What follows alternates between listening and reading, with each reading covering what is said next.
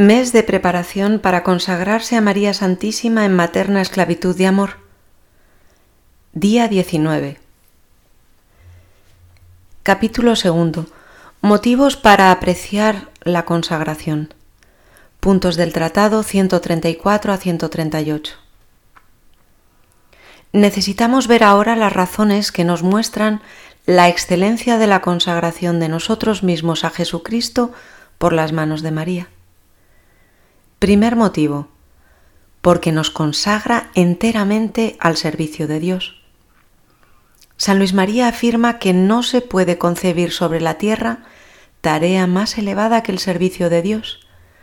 Y por servicio de Dios se entiende el hecho de trabajar para su mayor gloria y por el bien de las almas, en cualquier estado de vida que Dios nos llame. Este es el fin último y tan digno del hombre como enseña San Ignacio de Loyola en los ejercicios espirituales.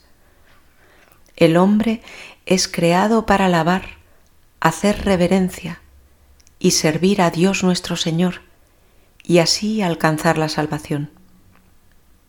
Por lo tanto, esta devoción nos ayuda a alcanzar el fin último de nuestra vida.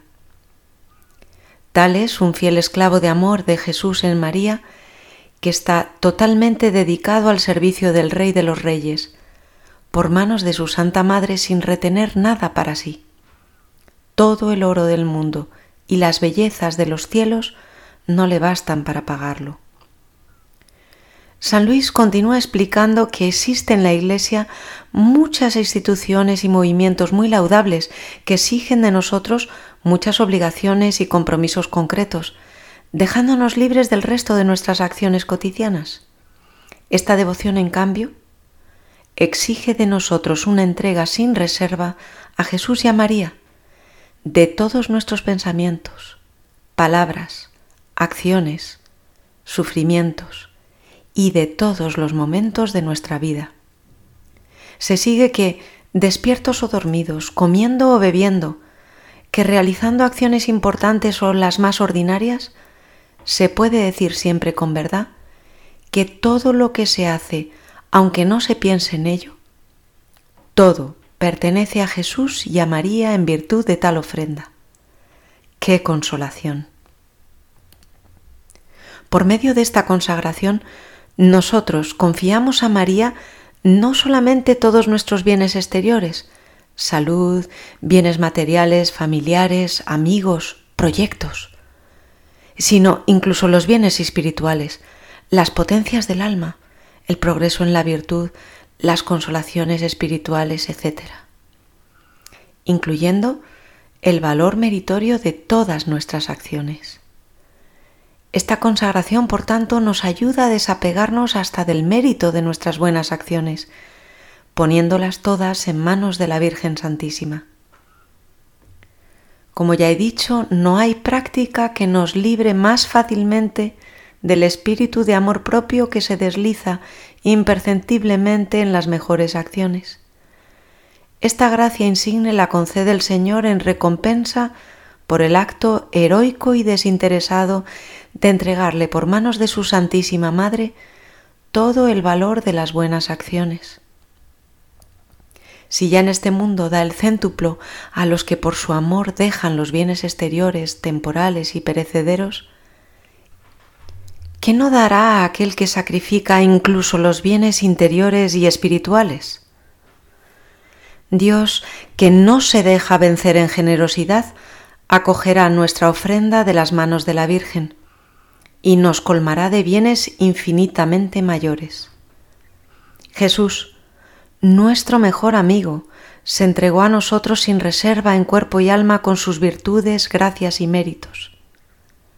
Me ganó totalmente entregándose totalmente a mí, decía San Bernardo. ¿No será, pues, un deber de justicia y gratitud darle todo lo que podamos? Él fue el primero en mostrarse generoso con nosotros. Seámoslo con Él. Lo exige la gratitud y Él se manifestará aún más generoso durante nuestra vida en la muerte y por la eternidad. Con el hombre generoso eres generoso. Prácticas de preparación. 1. Ponerse en la presencia de Dios. 2. Pedir la gracia de tener un gran conocimiento de nosotros mismos. 3. Lecturas. Consideración sobre la debilidad propia. De la imitación de Cristo de Tomás de Kempis. Oh Señor, ¿qué es el hombre para que de él te acuerdes, el hijo de Adán para que de él cuides? Salmo 8.5. Señor, nada soy, nada puedo, nada bueno tengo por mí mismo. Al contrario, fracaso en cada cosa tendiendo siempre a la nada. Siendo más pronto en retroceder que en avanzar, no permanezco en la misma condición. Yo no soy otra cosa que vanidad, nada en tu presencia. Salmo 38.6. Un hombre inconstante y débil. ¿De qué me puedo jactar? ¿Cómo puedo presumir de ser estimado? Quizás por la nada que soy.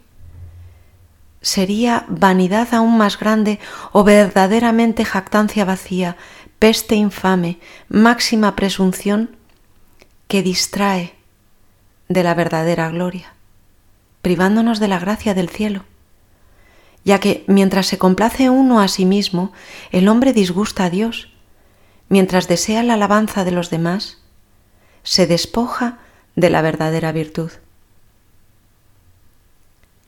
Lectura. Consideración sobre la debilidad propia de San Alfonso María de Ligorio, Vía de la Salud. Considera, hermano, que eres de tierra y a la tierra debes volver. Ahora ves, escuchas, hablas y andas. Vendrá un día en que no verás más, no sentirás, no hablarás ni andarás. Cuando tu alma se separe del cuerpo, el cuerpo quedará para ser consumido por los gusanos y volverá a ser polvo, y el alma se encontrará en aquella eternidad que habrá merecido con su vida. Ah, mi Redentor, habéis dado vuestra vida para ganarme el paraíso, y viendo mi pequeñez me alcanzáis vuestro auxilio donándome vuestra misma madre. Señor, yo os quiero y me arrepiento de haberos ofendido. María, esperanza mía, nada soy y nada tengo, pero todo lo espero de ti.